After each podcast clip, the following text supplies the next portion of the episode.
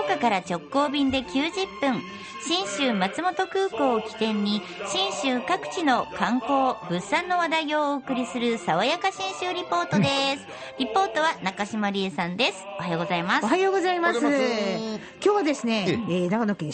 尻市は奈良井塾お、あの中山道の、まあ、いわゆはるい木曽路と言われはいはるいし町の中のこう宿場町なんですよね。はいはいで南北に大体1キロ、東西200メートルという土地の中に、もはうい片っぽは山、うん片っぽは川、おこの狭いところにですね、立派なそれこそあの江戸時代から明治時代に建てられたお家がずらーっと並んでるんで。うう行ってみたい。まさにね、なんかね、こう、タイムスリップできるような感じ。あーいいねこれこのまま撮ってたら、なんか、着物着てる人が、てってってって出してくるから、へー底辺だ、底辺だ、みたいな感じで見えるぐらいの面白い場所なんですが、はいここで、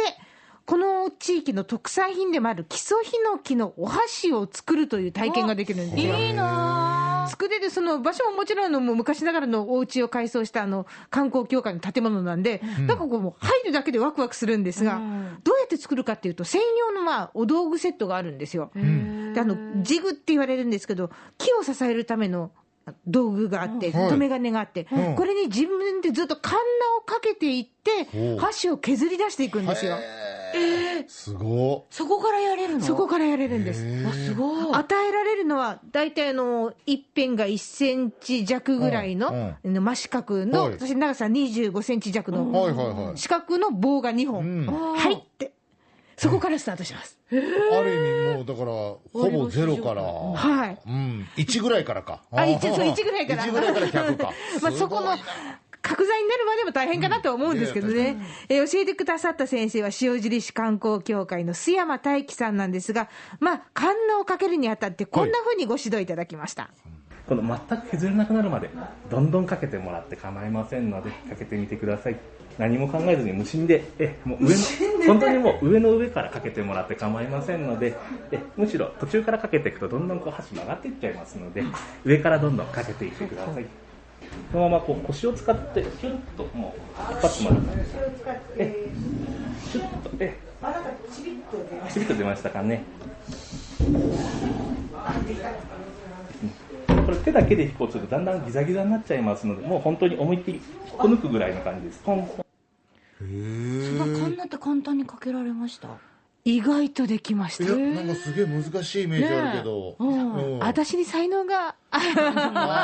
ーリアルにそうかも私たちもできるよ、多分。あ、そう多で分すかでねきます。本当にね、あのー、何も考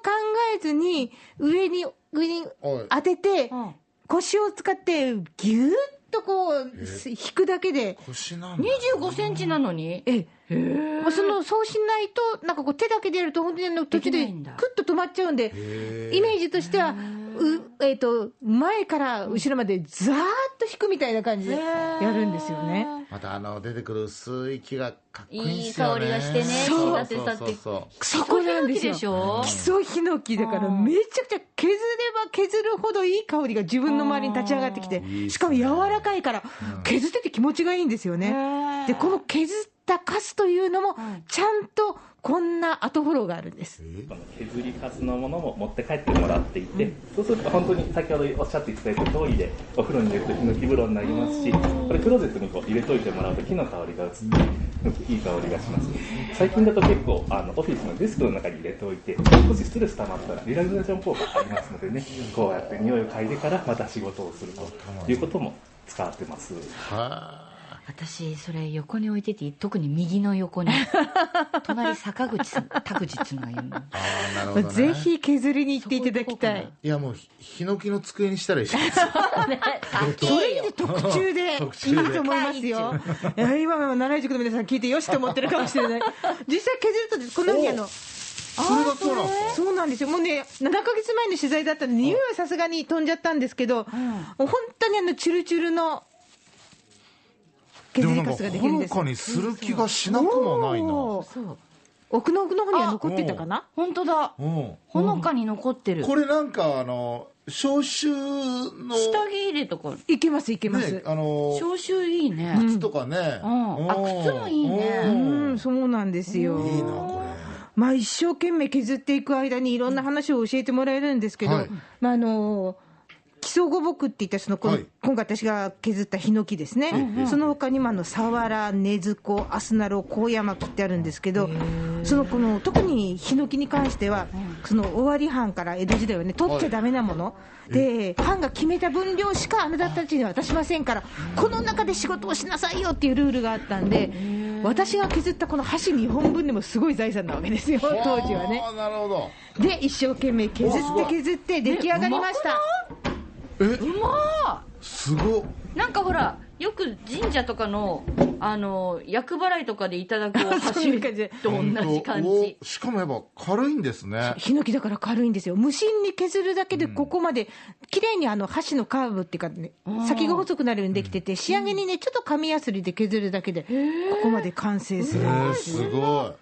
仕上げにで奈良井塾の焼き印を入ねれて、奈良ね井塾ってついてる夜勤がもうちょっと先俺補足しようかな自分で行く時あそそこはね好み次第なんですってそういうことができるってことです全ね部真四角が好きな人もいるし先をずっと細くする人もいるし、うん全部削っちゃう人もいるって言ってましたあね。ーこれあこれのは刀削麺とか食べる時にいいですねあなる ほどああ、いけるかもしんないです。